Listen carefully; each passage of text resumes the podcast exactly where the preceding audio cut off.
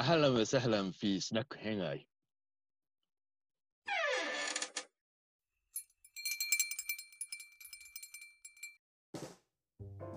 いはい、では皆さんこんばんは。は、はいい、こんばんは。では、えっ、と、帰ってきた鎌倉北条義経スペシャはルいの義経伝説、はい、後編です。後編かな。後 編に、後編、後編になってるのかな、ちょっとあれね、ね。全編めっちゃ大丈夫だよ。 だいぶね、前編も飛ばしていったんですけど、まあなんか、要は義経がいた方が、いて盛り上がっちゃったねっていうのそうそうそうと、はいまあ、さっきちょっと休憩中に話したんだけれど、はいまあねいろんな時代の中でそういうような話で盛り上がる方が楽しかったんでしょうね、はいっていうのもあるよね。そうですね。日本にはこんなヒーローがいるん だぜみたいな感じになったりして。そうそうそうそうはい。うんはいで、今の伊丹さんのいる日本にはこんなヒーローがいるんだぜっていうのが実は後半のテーマです。おうはいやったじゃん。じゃあそんな感じでいきはまい、しょやうったかどうかはちょっと最後まで聞いて判断してください。つって 超ご迷惑な話になってきますね、人によっては。うんはいえっと、今回のことを調べたときに、一番すごく適切な表してたなっていう表現をちょっと僕は見つけてしまっていて、前編の話っていうのは非常におおらかなんですよね。うんうんまあ、アイヌの人たちには大変申し訳ないんだけども、義経って、要は生き延びてほしいっていう意思から、あの前編みたいな展開になってた。そうね。生き延びてくれればよかったんですよ。はい、ところが、江戸時代中期になると、もう一つの義経の謎に関してのクローズアップがされていくことによって、えー、うとんチンギスカンにいよいよなってきます。伝説うんうんうんうんはいで、えっとですね、物語としては17 18世紀に入って、要は1700年代ですね。うんうんはいで、えっと、この時に、えっと、前編の話に加えて、さらに新しい義経伝説が加えられていったものが、市中にであの出回っていくことになります。はい。で何かというと、えっと義経が藤原の康平、あの息子の方ですね、秀平じゃない、はい、うんの襲撃を受けた時、秀平からもしもの時には蝦夷地に逃げようって言われてたっていうエピソードが加えられてくるんですね。はい、そうね、言ってたね、さっきね。はいうん、でしかもその後なんでかわからないけれども義経はその後蝦夷地に滞在した後うん、それを蝦夷地を征服してん中国金に渡ったっていう仮説をぶちまける人たちが現れるんですよ。うん、なんで北海道支配しなくちゃいけなかったの、そ もそも。あほら支配したっていうのはあの前編の、ま、最後の方の話であるんですねあー子孫になったっていう。るほどね話ですね。子孫の。ご入りしそたっか。そっか、私も。話。義経の血を。血が血が入ってるか も。わ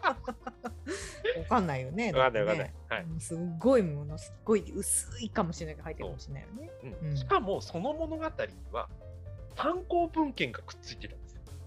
おう参考文献。そう引用元がある、伊予元春っうん。て金、当時の中国は金だ金っていう国だったんであれですね、あのチンギスカン編あのうん古典ラジオの聞いてる方は覚えてらっしゃるかと思うんですけども、当時中国の北半分を制圧してたのは金っていう国でその前に制圧してた宋っていうのは南にあの後退してしまって南宋って国になったっていう話だったんですけどもはいはいはいはいはい、言ってた言ってた。その金のに渡っていたっていうことは、実は金の歴史書、うん、しかもこれ列伝の方ですね。あのーはいい、わゆるあの記念体の方です。天然体というファクトの方じゃなくて、記念体の中にある列伝に実は書かれているっていう参考文献をその物語は入れてるんですよ。え本当に書かれてるのそれにで、実際にそれには源義行っていう名前があったらしいんですね。あれだよ。えで誰源義行っていう のは要するに源義経の誤字もしくは源義経の子供じゃないかっていう解釈がされてるんですね。ああなるほどね。はいうんはいでこれが話題になります。うん、うん、まあ話題にはなるだろう話題な。源義行がいたとなるよそう金の歴史書に当時のあの名字ではあまりない人たちも書かれていたっていうことこれなんじゃねえかっていうことが書かれたってことですね。ね。うん。はい、でこれは今でいうところの、えー学会歴史科学会そういうもしくは専門家評論家の中ですごく議で議場に上りますうんうんうんうんはいこいつは誰だと。本当なの、うんみたいな話になりうんでまあね、あのこれはホロスコープあの江戸幕府っていうか幕末界のホロスコープ界の時に話したと思うんですけどもこのうんうんうん1700年代っていうのは比較的幕府の治安としては安定してた時期でした。うんそうね、はいうんこの時期でいくと5代将軍綱吉から8代将軍吉宗の間の時代にあたります。うんうんはいうんうんでこの時代の一番の知識人というとあの歴史知ってる方はおなじみ新井白石っていう人がいますよ。うんうーんはい誰だこれは五代6代将軍徳川家信のあたりに仕えていた文文官であってこの人が幕府の政治を取り仕切ったって言われているような人です。うんうんうんうんこの人はどちらかというと実権、えー、と権威を高めようっていうことを考えていて例えば朝鮮から出てくるし施設の名前に、えー、ともっと箔をつけろみたいなことを言ったりだとか、はいはいはいはい、うんで幕府の権威を上げていけばどうにかなるんじゃないかっていうことをいわゆる学者的な発想で幕府の成長を取り仕切ってた人というふうに言われていてで日本人の中でも随一のめちゃめちゃ本を出してた人としても有名です。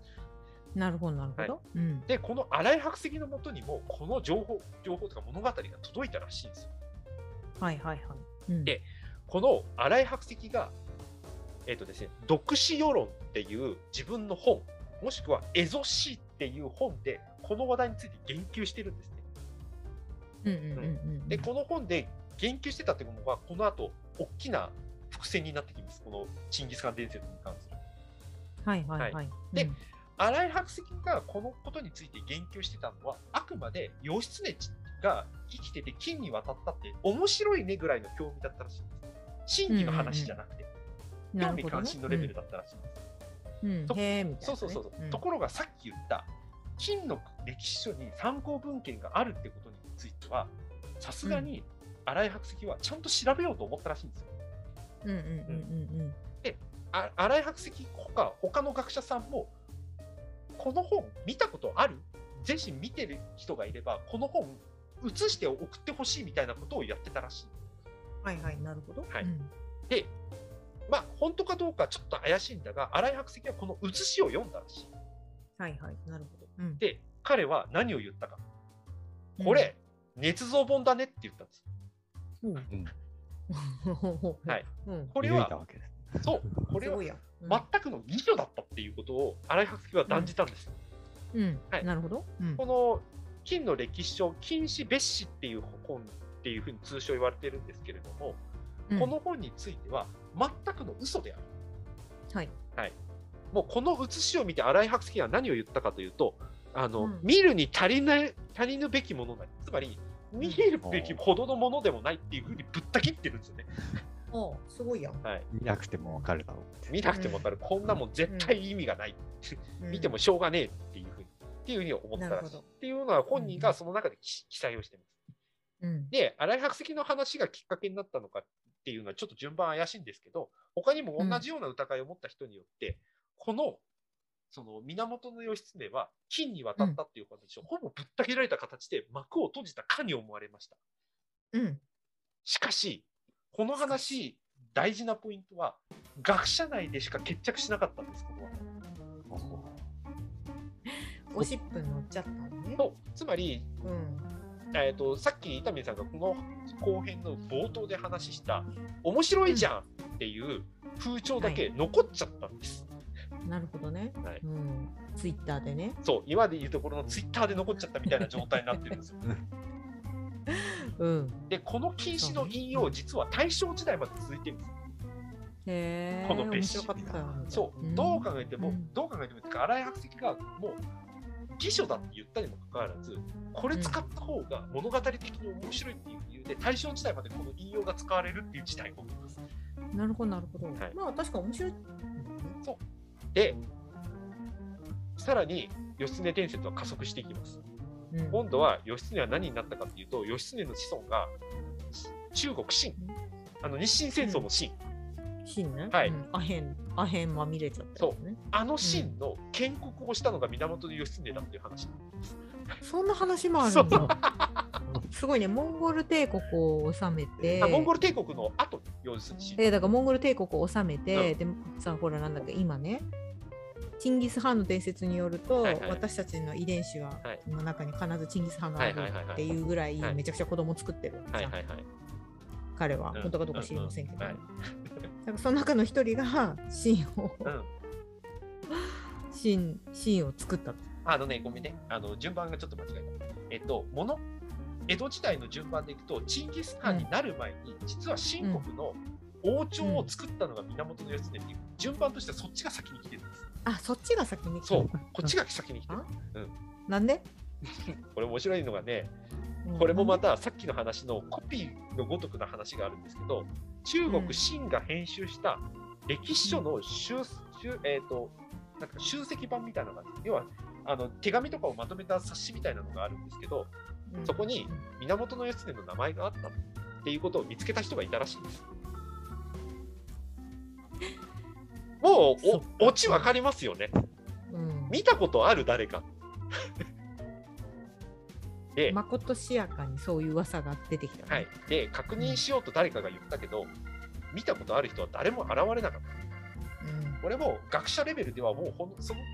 段階で捏造だと、この情報自体。ってことはもう断定されているんです。うんだけど、世間には、州の歴史書にか、秦の歴史書に書かれてるっていうことだけが伝わってきます。なるほどねうんカッパ伝説みたいな感じかそうしかもね、これ、秦の時代って、もう源義経、普通に考えたら生きてるはずないんですよ。うんで、なんでこれが結びつくかっていうと、前編を思い出してください。不老不死の持ってったでしょ。不老不死の書店に入れたでしょ。どっかで吉田人魚食ったんだよねそうきっとねで、不老不死の伝説、あの、不老不死になった義経と弁慶は大陸に渡って、秦を作ったってことなんです。不老不死そうそうそう弁慶もくっついてきます。あれさっき義経だけだったのにそう弁慶までくっついてくるんです。一人だと寂しいからっ気てが。ついたら弁弁弁慶まで人魚の肉食わされたのかわかんないけど秘宝を手に入れたのかしらくっついてきます。くっついてたね、はい気がつびっくりした増えてたそう、増えてるんですよ。で、これ増えてたのも実は理由が、まあ、彼らなり、あの伝説なりの理由があって、この時寂し期いかにら、あのロシアが蝦夷地に接近し始める時期なんですよ、この時期って。はいはいはい言ってましたねはい、あの幕末界であの曽根さんが話してくれたあの仙台藩があの多数防備に出たという話だとか僕が話しした、あの開国兵団っていうのを書いた林飛玄っていう人があの処罰されたとかっていう話っていうのもこの時期に起きてます。うんうんうんうんはいこれに伴って幕府の派遣調査部隊みたいなのが蝦夷地に結構行くようになってくるんです確ね。かに、うんはいでもうなんか察する人いると思うんですけど行く人が増えれば、あの前編で話した義経を着くるみっていう話を聞く人がどんどん増えてくるわけですよ。ほんと迷惑はい、でこの認識からなんと義経神社作ろうぜっていう機運が生まれちゃうんですよ。どこにあるんだ義経神社ってえっ、とね函館のつい近くにあるらしいんですよ。函館やば いなでアイヌの人たちから言わせるとお着くるみが降臨したと言われる丘があるらしいんです。ほう函館にはい、函館のちょっと隣、近くにあるところだったかな、今でも義経神社にあるんですけど、そこが丘だったとされているらしいんです、アイヌからするとね。うんうんうんで、アイヌからすると、沖くるみが降臨した場所ってことは、義経がそこにいた場所じゃんって和人は解釈するわけですよ。前編の話ってうんまあくり同じになりますけど。すごいよくね、はいうんで、義経の館というふうに、現れた場所というふうに認識をして、記念地として跡地に神社建てようっていうふうに和人たちが言い始める。要するに幕府の役人ですね、この場合は。うんはい、でわあのアイヌの人たちも、まあ、話は聞いてくれるわけですよ。面白そううんみたいな、新しい建物を作るんだ、い文化ちょっと面白そうだねとかっていうふうに言ってる様子を聞いてあのバックの人たちは歓迎してくれるっていうふうに勘違いしてあのアイヌの同意が得たというふうにバックの役人を解釈して神社を作るんです。はいこれをもって義経はアイヌと蝦夷地の守護神になりました。ビラ取り町にあるね、はい今見てるけど、はうんでこれをもってアイヌの同意が得たという勝手な解釈のもとに、えー、と蝦夷地とアイヌの守護神に源義経は就任します。本当だすごい義経公園もあるし義経資料館もあはる、い、ありますよね。はい、こんあのこちなみにこの動画で見てる方はあの僕の背景にあるこの絵馬義経の絵馬はいこれ義経神社にあるやつだと言われてますなんで、 っていう話になってくるわけです、うんはいあでもアイヌの人の許可を取ったって言ってたよねそういうことですはい確かそうだね、はいうんそうだねそれはなんか分かる気がするアイヌの人たちの許可を取れるんだったら多分この辺だと思う、はいみたいな話にでなってくるアイヌの始祖っつってたよね、はいそうですうん、神になったっつってた、はいうん、この辺すごく大事な場所はいそういうことですめんどくさい、うん、はいであの義経チンギス・カン説ってこの後お説明するんですけれどもこの義経チンギス・カン説を真実だというふうに論じてる人たちはここのアイヌと同意が得たっていうところを結構論拠についてきてたりしますはあ、つまりりアイヌの人たちがもともと伝わってきたものがあるんだからこうやって神社建ててるんだっていうふうにアイヌ側の主張みたいなものに寄った話を論拠にしてるってことですね。あでも今みき あの話を聞いていただければ分かると思うんですけどそういう話じゃないんですよこの聞かれてそういう話じゃない、はいうんちゃうちゃうあの一番分かりやすい話が僕と伊丹さんがこうやって伊丹さんあの一郎さんとで3人で話してる時は僕が話したこととお二人が聞いたことっていうのの関係値が成り立ってるじゃないですか伝えた側と伝えられた側って、うんうんうんうん例えばそうねこの裏側でマチコさんが話聞いてたとするでしょうん、でど僕うした 僕はマチコさんに話してない伝えていないんですよこの件あまあ確かにねでもうんマチコさんは聞いてるんですよ聞いてるねでこのマチコさんが全然別の別の場所で広めた時にマチコさんと広めた人との関係値は成り立ってるわけですよね言いそうだもんあいつ しかも みたいなことがずっと起きてるんです、このここまで。ああおかしいなんか伝えた、伝えてないっていう関係が成り立ってないけれども、聞いた、聞いてないのところは成り立ってるっていう関係値が、こういう物語を作り上げてきてるんですよ。障子に目ありでしょはい、壁に耳あり、い障子に目あり、でも、うんさも私聞いたぞみたいな話になっちゃってるわうんマチコやりそうじゃんやめてけ。やりそうだわ。 はい、みたいなことが、まさにこの時に、こあの今のアイヌの認識って、まさにそれだと僕は思ってますそうねはいうんはいでこれ以降もう義経伝説っていうのはもう今説明しきれないぐらいさまざまなバージョンでえあの全国に普及していってます。まあそうだろうね、はいうんここまで来たらもう何でもいいよそうしかも知識人たちも否定しきれないんですよ。ネタとして面白いから。まあネタとして面白いね、はいもう22世紀からやってきたとか言ってもいいよみたいな話になってきてるんです。 本当にそういう話になってきてて、も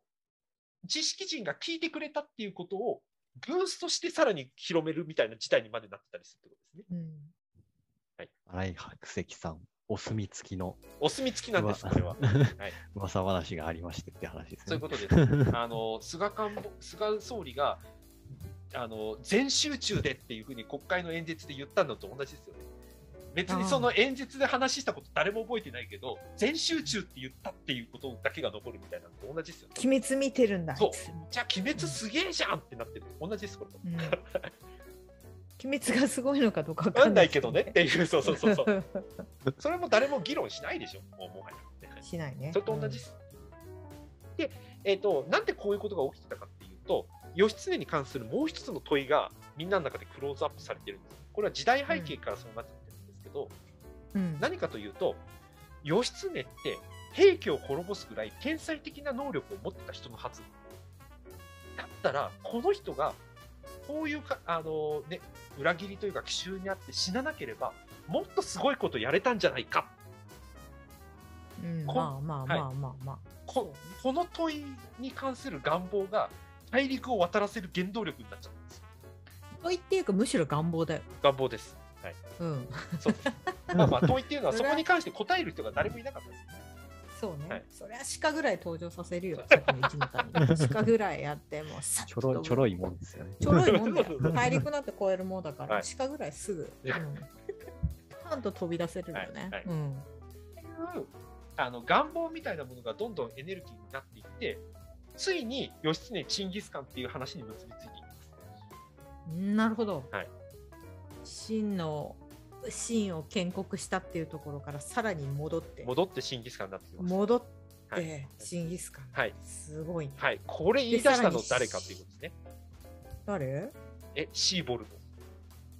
えシーボルトト。そう、これを言い出したのは実はシーボルトなんです。外人やん、そうです。あのシーボルトを分からない人のために簡単に説明しておくと、長崎に来た、あの、うん、お医者さんですね、基本的には。お医者さんだよね、はいうん、で、この人はあの当時、伊能忠敬が作ったあの日本大日本の地図を持って帰ろうという話をしたことで、結構問題になって、国外退去になってるっていう問題を起こしてる人でもあります。うんうんうんうんでそっちが結構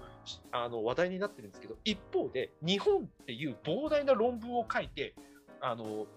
祖国に持って帰った人としても有名です。そうね、うんはいだから当時の資料を彼からそう学ぶっていう話も聞くもんねそうなんです。で1829年にこの「日本」っていうことを書いたシーボルトははい、この中でチンギスカンと義経の共通点について言及してるんですよ。ほうでこの共通点っていうのは今言われてる共通点とほぼ同じものですね。例えばうん生年月日似てるじゃんとかはいはいはジンいギスカンは実は白旗を上げてるんですよ。旗が白だったんですよ。白地だったんです。へえで、それって白地って源氏の白地と同じなんですよね。うんあと、弓矢の形が源氏の時と似てる。これはモンゴル民族が持ってた弓の形だみたいな。っていうような共通点を彼は言及してるんですよ。シーボルトが。うんうんうんうんうんで、なんでこんなことを言い出してるかっていうと、シーボルトうはんここに至るまでの知識人たちの文章を結構読んでるらしいんです。日本の、はい。さっき、うん、前半、すごいあねの後編の頭の方で話した新井白石の本とかを読んでるんですよ。はいはいはいはいまあ優秀なのねシボルトさんはそうでこ当時の国あの日本の一級の知識人だった人たちの本をよ参考文献として読んで本人なりに解釈を広げたんですよ。一級の 一級の人たちが言ってることに義経が入ってるからねそううんだからそう前編後編で話しそたこんですけど、真偽のことはどうでもいいんです。からねあの伝えられた話として知識人がそれを漏れあの伝えたことを聞いてるそれを記録に残したっていうことを重要視してるんですよ。うん、なるほどね、はいだから自分もやってみようとでこれを読んだ時にあれこれもしかしてっていうふうに本人は気づいてしまったんですよ何か、何も気づかなくてよかったそのうね 何も気づかなくてよかったのにねっていう今でもチンギスカンと義経を結びつけている人たちの論拠となっているものはシーボルトがこの時書き出したものが元になってますなるほどはい大体生年月日似てるしそう同時代で生きてるしそうそうそうみたいな馬も乗れちゃうしそうそうそうそうそう旗白いしそうそうそうそうそうそういいのかそれでまあいいや、はいうんでしかもこのシーボルトはこれをあ一回強制退去されてからもう一回日本に帰国しているこの前後で、はいはい海外の人にも日本国内の人にもこの持論を喋りまくってるんです俺すげえ発見したよそうみたいなそう義経とチンギスカンって共通点多くねはいみたいなそうでしかもシーボルト海外の人だから海外の人からこういうじ情報がもたらされたっていうこの情報元としての認識を幕府が重要視し始めちゃうんです逆輸入すると流行るみたいな感じそうそうそうそうそうそうあ逆輸入の元は国内で作られたのにっていうこの矛盾を突っ込まないんですよ誰もあああそうね、はいうんでこれによアってメリカで検証された結果そうそうそうそうあっちでは流行ったみたいなそうよそくうあるそうよねそうそういうのねそういうことこれをもって幕府の調査機関がガチで調査しようっていう事態にまでなっただからなるほど、はい江戸時代のね江戸時う代の、んはいで時代はようやく明治まで行きますはいはい、明治になってこの話題はさらにエスカレートしていきます、うんはい、海外の人が入ってきたことによってアメリカ人の記者が、あの新聞にこのことについて調査すべきだっていう意見書を出したっていう記録もあったりするはいはいはいなるほどね、はいうん、でなんか血迷ったことにウラジオストックに赴任したあの役人さんがいるんですけれどもはい、これシーボルト論にすごく感化されたらしくてうん現地調査してるんですよ、ウラジオストックがうんえチンギスカンと義経の共通点みたいなそうでしかも義経が拠点を構えた場所を見つけたとかっていう報告レポートを出してるんですそれ何の報告で頭を抱えてしまう。 いやだから要は日本、日本っていうか、エゾチまあ、エゾチがまあ北海道だけど、北海道からどうやって大陸に渡るかっていうところを一応本人なりに現地調査をした結果義経が今日構えてたんじゃないかっていう場所とそこで名乗った武将と義経の共通点みたいなのを発見しましたみたいなものをレポートにままとめて当時のじ日本の外務省に提出してたりする、はいはいはい。っていうことが起きます。迷惑。はいうんはい、でこのレポートが実はものすごく重要な意味を持って明治12年になります。うん。はい、ようやくここで出てきました末松賢長さんの登場ですここではい。はい、明治12年末松賢長さんはイギリスでこの論文を掲載します論文名は大て大征服者チンギス・カンは日本の英雄源義経と同一人物であるという論文を発表します、うん。はい、大ヒットするやつね。大ヒットのきっかけ日になるやつですねで、本でね。はい。えー、とこれも再度説明しますけれどもこれまでの大日本史とかシーボルト案とか、そういうこれまでのレポートと、さっき話したウラジオストックの現地調査みたいなレポートとかを全部元にして説を作り上げるっていうことをやります。うん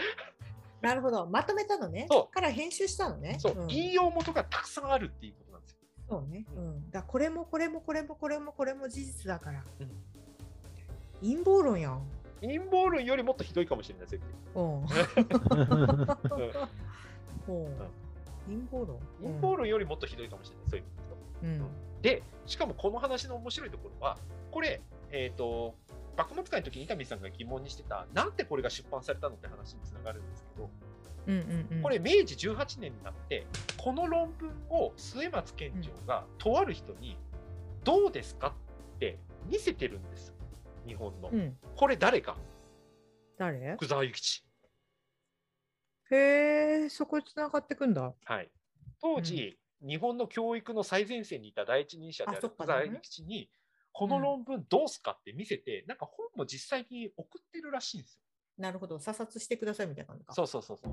うん。で読んでみたら福沢諭吉何言ったかっていうと「面白いじゃんこれ出そうよ」って言ったりまた余計なことして。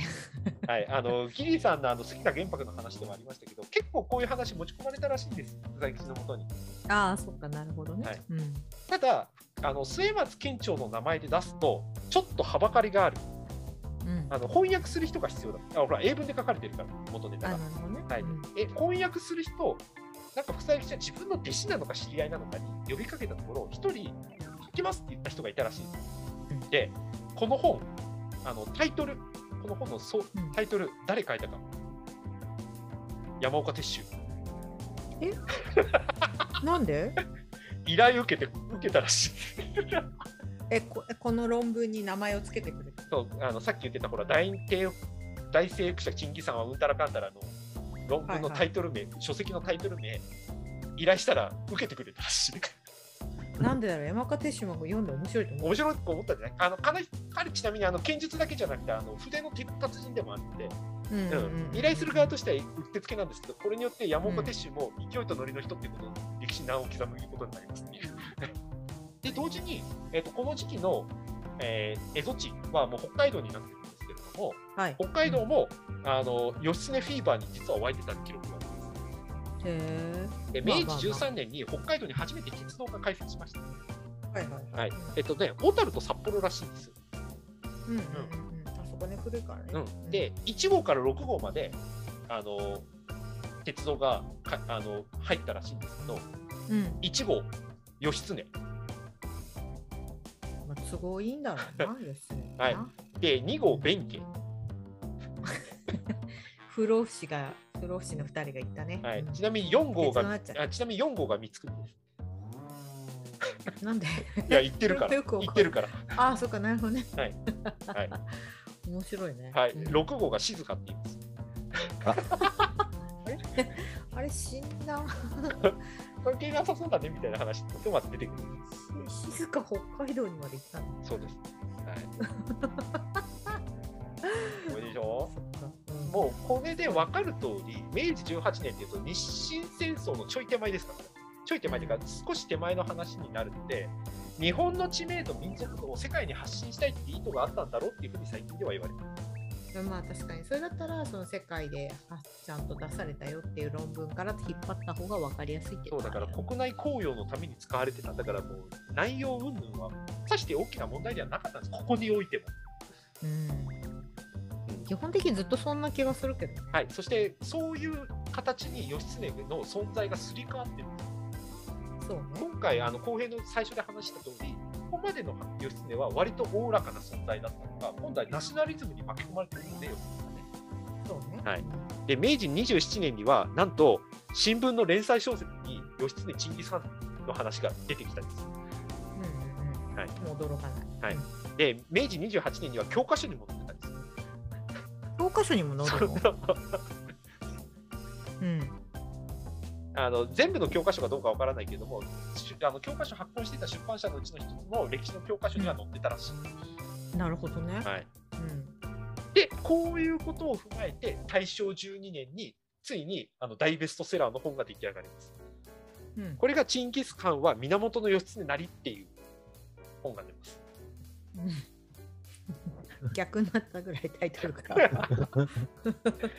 い。そっか、なりじゃねえよ。 そううんおあの親部善一郎っていう人がうん書いたというふうに言われていて、この人はアイヌ小の説アイヌの研究家ですはいはい、小説しょあまあ小説と論文がまあ足して2を割ったような本だと思っていただければいいと思いまなるほどね。はいうんすでこの人はあの経歴だけ見るとさもありなんていう感じの人でさっき言った通りアはいイヌの研究家でもあります、はい。うん。さらにシベリアに従軍してた記録こともあるほうほうほうほう。なるほど、なるほど。うんあの思い出してくださいあのウラジオストックできあの測量調査したって人いましたよねそうねはい。で、義経が住んでた家見つけたんでしょはいだからこの人もシベリアで 研あの測量調査をしたらしいでシベリアできっと見つけたんでしょ 見つけたらしいよここに義経の家本当かよ。すげえな、義経って。うんはい、っていうことを踏まえてあのこの本を書きましただからアイヌの人へのフィールドワークもやってたっていうふうに本人は言ってます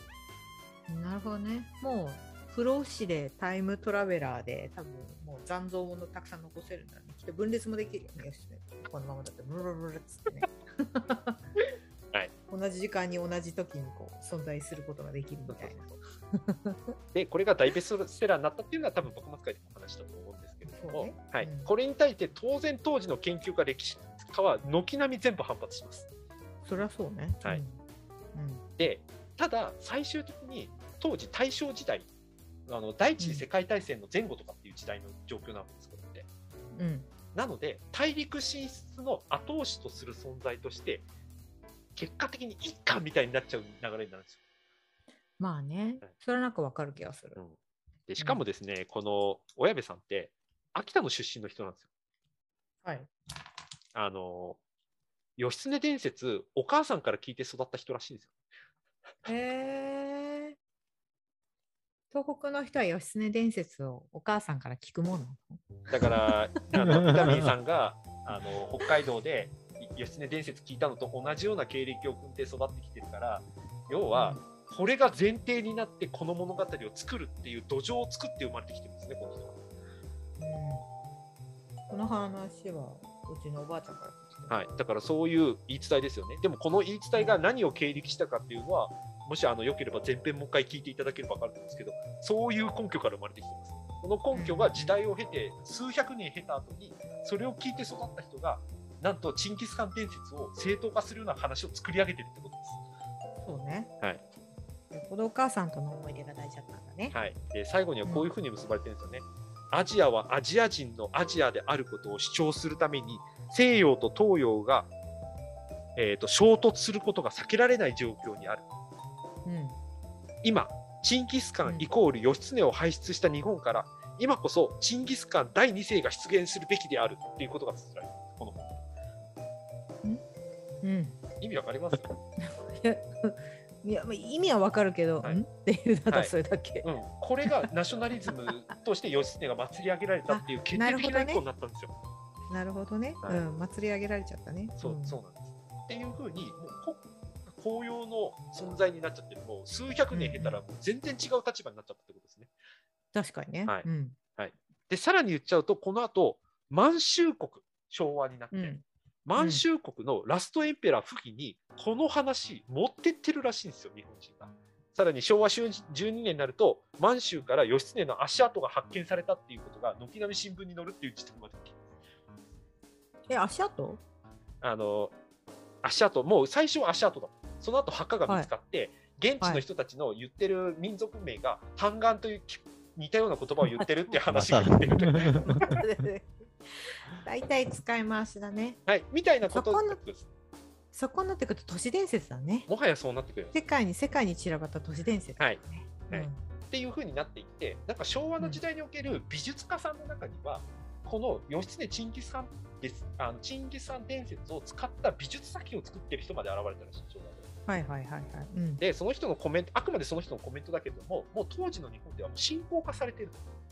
はいはいはい。なでるほどね否定したら非国民扱いされるっていうのでこのコンテンツは使わざるを得ないみたいなことまで言っているっていう風に記録すら残っている。なるほど、否定できないぐらいなんだ。はい、内側にみんなが内面で思ってる象徴的な存在にまでなっちゃったっていうようなことですね。っていうすごいね。うん。で当然のことながら戦後になってこの伝説は一回消えます。うん。で今となってはあのエンタメ小説の題材とかで使われたりっていうふうにはするしたり、まあ、あの今でもフィールドワークで研究してる方もいらっしゃったりするんだけれども、うんうんううんん。大前提になってる話は源義経あのあの事件で死んでるにしてはあまりにもちょっと変だっていうところの疑問を抜けきれないがために今さまざまな伝説として、まあ、エンタメ要素を含めて残ってるっていうところまでたどり着きましたという。はい、という伝説で した。昭和の戦争がなかったらどうなってたのね。本当ね そのまま突っ走ってた可能性が。そう、そのまま突っ走ってたってことだよね。そ多うで分すあそこでこう、多分アメリカ産が入ってきたからきっと、はい一旦こう分断されたんだろうけど、そうでもなかったら私たちのこの心の中にははいこう、義経に義経がいそうでするね、ってジンいギうス。カンって、はい、大陸大陸の王者になった日本人っていう記録が残ってたんでしょうね。怖いね。で、それをずっと信じてるってことは違うって言われても違うわけないでしょって言ってたかもしれないってというこことだよとね。です。はい怖いね。はい、で繰り返しになっちゃいますけど、その一個一個ごとはもう潰すことが全然できるデンタなんだけども、その一個一個に込められている工夫、なんか些細な工夫みたいなものって、今の僕たちも結構見ちゃったりするケース多いなっていうことが今回の最大の気づきでした。参考文献入れりゃいいのかみたいな話とかね。うん、まあなんか都合よく情報とか流行ってるものが使われるっていうのはよく起こるよね。鬼滅の刃もそうだし、はいうん、アニメが都合よく今使われてるみたいな感じでしょそう。ですね、はいなんか最近今度呪術廻戦とドルチアンドガッパーナがコラボするとか言って何が起こった私は思ってたんだけど うんなんではい、なんで みたいな、流行ってればいいんかいみたいなでそうなったらね、うん愛のを巻き込んでこんなことになっちゃったっていうのが源義経伝説でした。はい、今でもありますけどね、もちろんね。そうね、はい面白いね東北に行って源義経の後を探すだけどのぐらいあるんだろうねいっぱいありますよ。いや、てねか、どっちかというと、東北探すより、あの、函館あたり探した方が多分楽しいと思うけそうねでも函館だけじゃなかったよ今見たら、ど。うん、あの全、然全然南の方も、うん全然南じゃなくてあの札幌の方まであ、あるある。中心部の方までいっぱいあったうん、奥まで行ったって記録も残ってるかうんら。あ、もちろん記録っていうのはあれね。言い伝えね。言い伝え、はいうんででアイヌの人と仲良くするために作ったって書いてたはい、そうです。その通りです。面白いですよね。アイヌと和人は全く内容、同じ言葉を理解してなかったのに、お互いの解釈をして結びついた結果、和人の方は勝手に解釈して、アイヌの守護神になっちゃったっていうです ね。そんなこと言ったっけってなってるそう、ってお互いになってると思う。うん、そんなこと言ったっけみたいな、はいよくありそうだねそういうのっいてやー面白かったですね。あのぜぜあのよ一郎会とぜひ比較してほ しい。 はいすべてを明かそうとしてるんですけどね、僕の方は。そう ね全ては犯してんだけどでもやっぱりほらあれじゃん情報のこう歪みみたいな話じゃん、そうです。うん、どっちもどっちも一の谷の話一と。そうそうそうそう そうそう地形の歪みと こう後編のマイトさんの方については情報の歪みそうとまあなんかそのあこっちかそんな風に流行ってんだったら使っちゃえばいいんじゃないみたいなそう怖いね情報って怖いねって思う、そうあと権威って怖いね。うん、そうだね本当にねははいい、うんはいはい。とというところで、はい皆様義経をお楽しみいただけましたでしょ うかあなたの知ってる義経はどこにいたかなって話ですねはい はい、ぜひ確認してみるとおも面白そいうとそ思いうます。そうあの皆さんの知ってるよ義経はおそらくほとんどあの平安あの室町時代に作られてます。はいそう、はいかなっていう私が知ってる義経はどこの義経なそのうでかすなねっていうのを確認してみると面白いかもね、そうですね。はいうんはいっていうぐらいだって800年ぐらい要は積み重なってそうそうそうそうそうそう。はいうん800年分の自分の知ってる義経はどこかなってこう、 切り取りができそうな気がそうですね。 はいはいっていうところで一度、はい一度一度はい 帰ってきたはい鎌倉北条会義経スペシャルははいここまではいとなっております。はい、はいではありがとうございました。はい皆さんあぜりひがことうれ聞ございましたいてみありてがとうございました。今の大河ドラマをぜひ聞いてみ見てみるとより面白いかなと思いますので、はい、じゃあありがとうございはまい。ありがす。とうございました。